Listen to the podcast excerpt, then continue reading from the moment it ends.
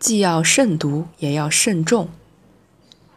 东汉安帝时，昌邑县令王密为感谢杨震的提挈之恩，夜里怀金十斤馈赠，被杨震拒绝。王密说：“木叶无知者。”杨震答：“天知，神知，我知，子知，何谓无知？”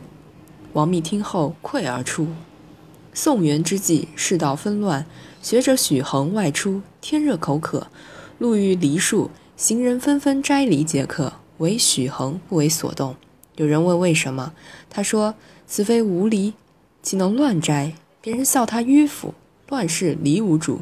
许衡正色回答：“梨虽无主，而无心有主。”两则故事读来发人深省，一者自律慎独，一者严己慎重，正体现修身律己的两种不同境界。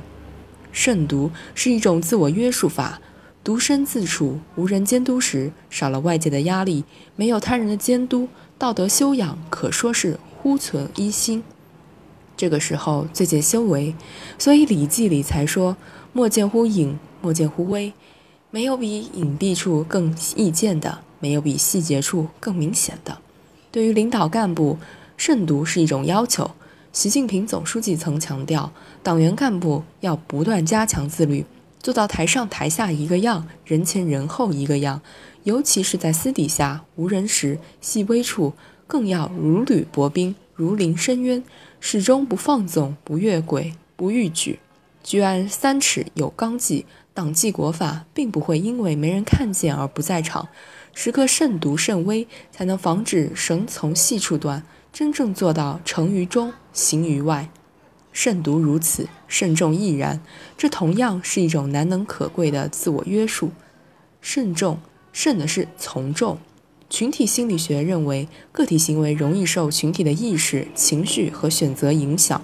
正如《乌合之众》一书所说：“群体中的个人不过是众多沙粒的一颗，可以被风吹到无论什么地方。”所以，当身处群体中时，要格外注意自己的言行，不为生态所染。不为氛围所乱，不为情绪所惑。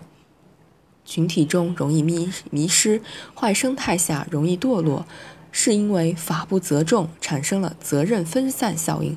一个落马贪官曾说，发现身边有领导干部一边大肆收受贿赂，一边还照生不误时，自己慢慢的也就放松了思想防线。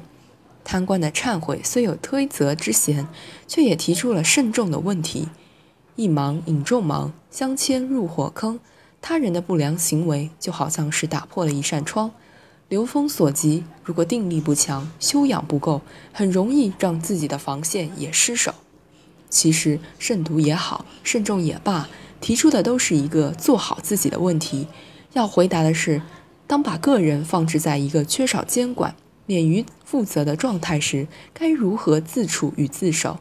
在这两种颇为极端的。道德情境下，如果还能把握住自身，才算是真正接受住了拷问。就像杨震所说的“天知，神知，我知，子知”，就像许衡说的“无心有主”。真正应该敬畏的，不是利益的算计、外在的压力、制度的约束或者他人的评价，而是道德的信仰、内心的律令。这是守德的最高境界。无论是慎独还是慎重。说到底，都是一个修身修心的过程。有了坚定的内心、坚强的自我，无论外界是嘈杂还是幽暗，都能秉承道德原则，守住本心，做好自己。党性教育是共产党人的心学。对于党员干部，唯有保持理想，坚守信仰，才能在独处时不愧屋漏，不弃暗室，在众人中反躬自问，自反而缩，从不能不敢。升级为不想，最终心从所欲不逾矩。